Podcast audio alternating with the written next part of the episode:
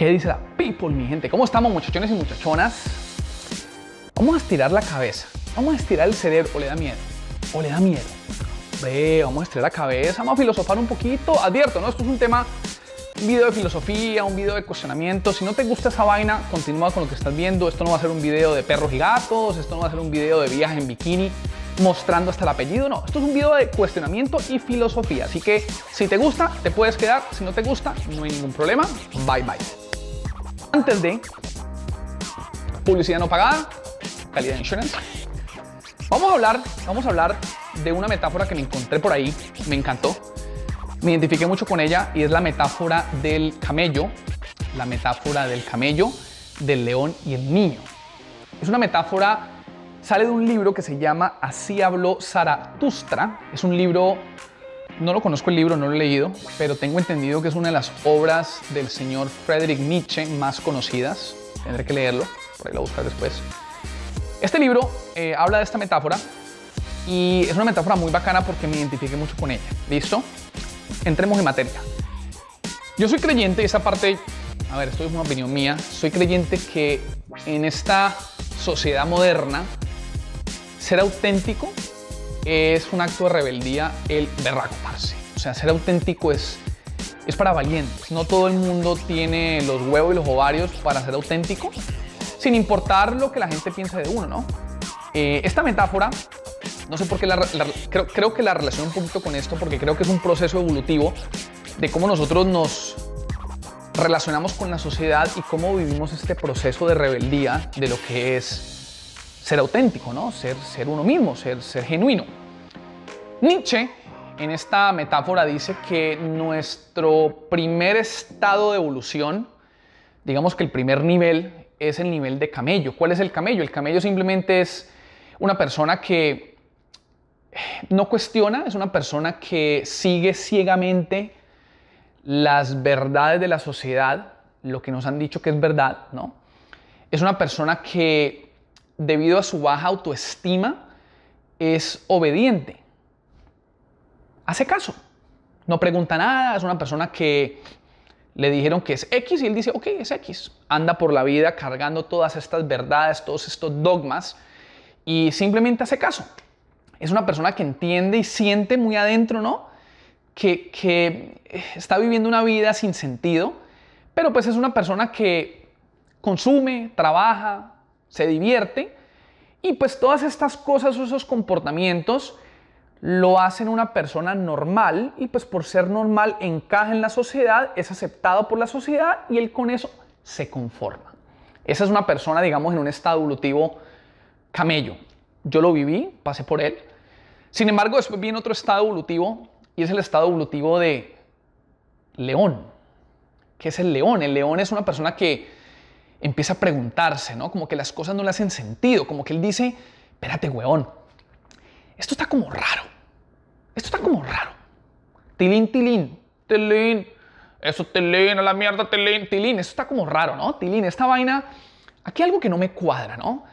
Esa persona en estado evolutivo león es una persona que ese cuestionamiento, digamos que esa, ese inconformismo, lo lleva de cierta forma a encontrarse con él mismo, a, crear una identidad nueva, ya, ya se aleja de las masas, se aleja de estas creencias a nivel cultural que le han, que han indoctrinado desde que nació, él ya como que no se, no se siente muy, muy relacionado, como que no le ve sentido, entonces empieza a crear una identidad propia y al crear esa identidad propia, ya de él, empieza a sacar fuerzas, empieza nuevamente a creer, empieza nuevamente a, digamos que ese, ese, inconformismo lo lleva a, que su autoestima va creciendo, pero con eso trae un problema.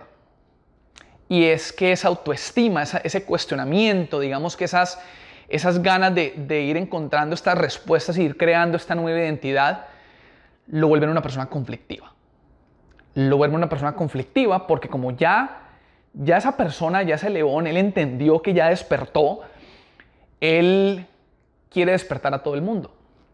Él quiere cambiar a todo el mundo. Él quiere cambiar al mundo, ¿no? Yo me identifiqué mucho con esa parte porque es un proceso que yo he vivido, es un proceso que estoy viviendo todavía eh, a medida que uno aprende más cosas, a medida que uno le van llegando herramientas, uno dice, pero vida santísima, huevón, por favor, utiliza esta herramienta, despertá, despertá, huevonzote. Y uno no entiende cómo es posible que las personas no se den cuenta, ¿verdad? De que están viviendo como camellos, simplemente siguiendo un montón de ideas, un montón de dogmas, un montón de pendejadas. Y uno dice, Virgen Santa, ¿cómo no despertás? A mí me ha pasado eso. Entonces uno, me pasó, me volví una persona conflictiva, me, me volví una persona donde el querer cambiar a los demás crea conflicto. Crea conflicto porque creo que también es un tema de ego, ¿no? Mi ego me empieza a decir, Andrés, vos sabes más que todo el mundo, huevón. Y entonces uno empieza a creer más que los demás, ¿no? Entonces es uno de los problemas, digamos, del estado evolutivo de león. Lo dice Nietzsche, me pasó y me sigue pasando todavía. Sin embargo, todo es un balance, ¿no? Todo es un balance y Nietzsche lo dice en su metáfora y él dice que ese balance eventualmente, en ese estado evolutivo de león, eventualmente te va a llevar a otro estado y es el estado final y es el estado del niño. El estado evolutivo del niño es un estado donde volvés a nacer completamente. Volvés a nacer, es un estado donde encontrás tu identidad. Yo, Andrés, encontré mi identidad, sé quién soy, pero también entendí que no se trata de estar cambiando a la gente, no se trata de estar cambiando el mundo. Uno entiende que en ese estado evolutivo de niño, que todo es perfecto, que todo es perfecto, que no existe la verdad absoluta, por ende, como no existe la verdad absoluta, todos los puntos de vista son válidos. Y como todos son válidos, uno aprende a sacar lo mejor de cada punto de vista y a respetarlo, ¿no? Insisto, es algo que yo al día de hoy sigo tratando de, aplicar. Eh, yo, yo me mantengo entre el león y el niño, ¿no? Porque a veces me cuesta mucho trabajo aceptar puntos de vista con los que yo soy muy, muy radical, ¿no? Entonces yo, ah, y, y, como que el estado evolutivo del león jala un poquito más que el del niño, ¿no? Pero ya escuchando a Nietzsche uno entiende, ¿no? Y, pues creo que como meta personal es poder llegar a ese estado, mantenerme en el estado evolutivo de niño la mayor parte de mi tiempo, ¿no? Ese estado evolutivo de niño uno vuelve a creer, volvés a ganar confianza tanto en uno mismo como en todo, porque como sabes que todo es perfecto, el hecho de que volvés a creer en vos mismo y crees en todo lo demás, uno empieza a dar lo mejor de uno. Porque en el estado evolutivo de león uno pierde un poquito de confianza, uno, se vuelve uno pierde la confianza en las cosas porque uno se da cuenta que, puta, todo está mal.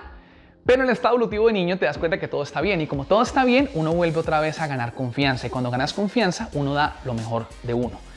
Empezás a disfrutar cosas simples, empezás a, sacarle provecho y, entendés que en esa simplicidad de la vida al mismo tiempo la felicidad se vuelve un tema interno, ¿no? Porque uno, a ver, y volvemos a lo mismo, ¿no? Como camello a uno le enseñan un montón de estupideces de la felicidad es esto, la felicidad es lo otro, y en ese estado evolutivo de niño, uno se da cuenta que la felicidad simplemente es algo interno, la felicidad está aquí. Y como la felicidad está aquí, uno empieza a disfrutar de la vida de una forma diferente. Estado evolutivo de camello, león y niño. Yo, Andrés, y ya para cerrar y de pronto como, como conclusión de esto y por qué me gustó tanto, porque me, me dio como un... Me dio como una idea donde me encuentro yo, ¿no? Yo soy responsable, tengo que decirlo, que me encuentro entre ese estado evolutivo de león y niño. Pensaría que me la paso más en el lado de león porque todavía me cuesta trabajo aceptar las cosas como son, no lo voy a negar.